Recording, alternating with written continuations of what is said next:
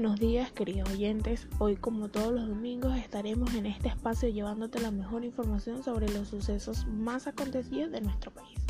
Antes de empezar, muchísimas gracias a todos los que nos acompañan mediante nuestra plataforma. Ahora sí, empecemos. El día de hoy hablaremos cómo prevenir el coronavirus, pero antes de saber cómo prevenirlo, vamos a hablar de qué es el COVID-19. La pandemia de enfermedad por coronavirus tuvo inicio al ser identificado por primera vez en diciembre de 2019 en la ciudad de Wuhan, capital de la provincia de Hubei, en la China central, cuando se reportó a un grupo de personas con neumonía de causa desconocida vinculada principalmente a trabajadores del mercado mayorista de mariscos del sur de China de Wuhan. La OMS la reconoció como una pandemia global el 11 de marzo del 2020. A fecha 12 de abril del 2020 se ha informado de más de 1.84 millones de casos de COVID-19 en más de 200 países y territorios, lo que ha dado como resultado más de 100.000 muertes y más de 420.000 casos de recuperación. En la cima de los países con mayor número de infectados se encuentra Estados Unidos, seguido por España, Italia, Alemania, Francia y China.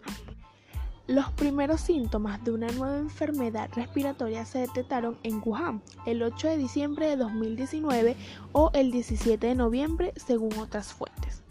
Para el 20 de diciembre, la nueva neumonía de origen desconocido afectaba ya al menos 60 personas.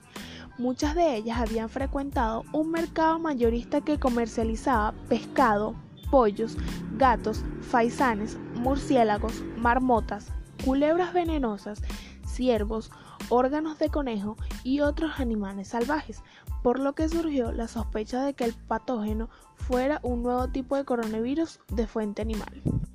El mercado donde se sospecha que se originó el brote fue cerrado el 1 de enero del 2020 y las personas con síntomas fueron aisladas. Más de 700 personas, incluyendo más de 400 trabajadores de salud que tuvieron contacto con los casos sospechosos, fueron puestos bajo observación en el momento. El 30 de diciembre, un grupo de médicos del Hospital Central de Wuhan, liderado por la doctora Ai Feng, lanzó una alerta sobre un coronavirus similar al SARS. Ocho de estos médicos fueron arrestados bajo la acusación de difundir falsos rumores, entre los cuales se encontraba el doctor Li Wenliang.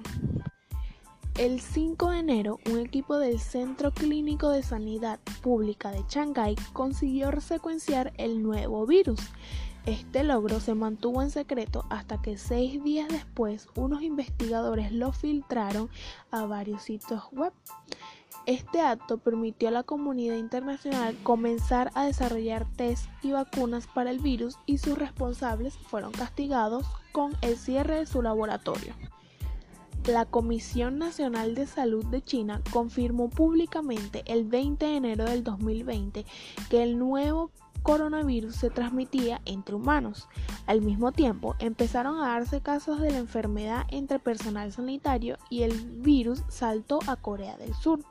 La Organización Mundial de la Salud advirtió que, podría originarse una pandemia internacional, temor que se incrementó por la cercanía de las celebraciones del Año Nuevo Chino, durante las cuales millones de personas se desplazan en una, entre una provincia y otra. La Organización Mundial de la Salud declaró el 30 de enero del 2020 la existencia de un riesgo de salud pública de interés internacional bajo las regulaciones del Reglamento Sanitario Internacional y posteriormente el 11 de marzo del 2020 que la enfermedad se consideraba ya una pandemia por la alta cantidad de personas infectadas y muertes que había causado alrededor del mundo. Ya habían 118 mil personas infectadas, 4.291 muertes en casi 114 países.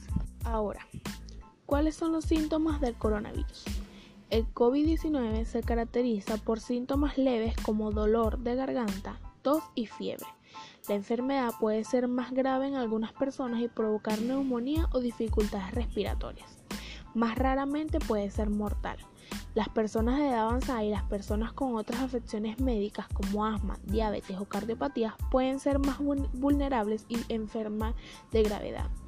Los signos y síntomas pueden ser dolor de garganta, tos, fiebre y dificultad para respirar en casos graves. ¿Cómo prevenir el coronavirus? Lávese las manos frecuentemente.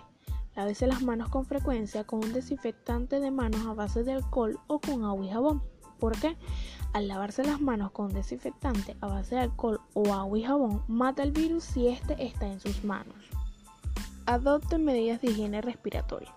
Al toser o estornudar, cúbrase la boca y la nariz con el codo flexionado o con un pañuelo. Tire el pañuelo inmediatamente y lávese las manos con un desinfectante de manos a base de alcohol o agua y jabón. ¿Por qué?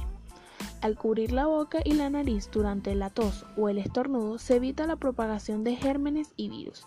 Si usted estornuda o tose cubriéndose con las manos, puede contaminar los, los objetos o las personas a los que toque.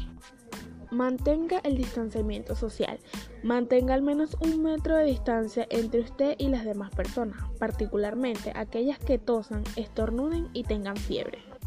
¿Por qué? Cuando alguien con una enfermedad respiratoria como la infección por el COVID-19 tose o estornuda, proyecta pequeñas gotículas que contienen el virus. Si está demasiado cerca, puede inhalar el virus. Evite tocarse los ojos, la nariz y la boca. Las manos tocan muchas superficies que pueden estar contaminadas con el virus. Si se toca los ojos, la nariz o la boca con las manos contaminadas, puede transferir el virus de la superficie de sí mismo. Evite tocarse los ojos, la nariz y la boca. Las manos tocan muchas superficies que pueden estar contaminadas con el virus. Si se toca los ojos, la nariz o la boca con las manos contaminadas, puede transferir el virus de la superficie de sí mismo. Si tiene fiebre, tos y dificultad para respirar, solicite atención médica a tiempo. Indique a su prestador de atención de salud si ha viajado a una zona de China en la que haya notificado la presencia del COVID-19 o si ha tenido un contacto cercano con alguien que haya viajado desde China y tenga síntomas respiratorios. Siempre que tenga fiebre, tos y dificultad para respirar, es importante que busque atención médica de inmediato, ya que dichos síntomas pueden deberse a una infección respiratoria o a otra afección grave. Los síntomas respiratorios con fiebre pueden tener diversas causas y dependiendo de sus antecedentes de viaje y circunstancias personales, el COVID-19 podría ser una de ellas. Y bueno chicos, eso ha sido todo por el día de hoy. Recuerden que si quieren obtener más información sobre el COVID-19, revisar la página de la Organización Mundial de la Salud donde van a encontrar información muy importante y sobre todo verdadera. Y bueno, esperamos que les haya servido esta información, que tengan un feliz inicio de semana y nos vemos el próximo domingo.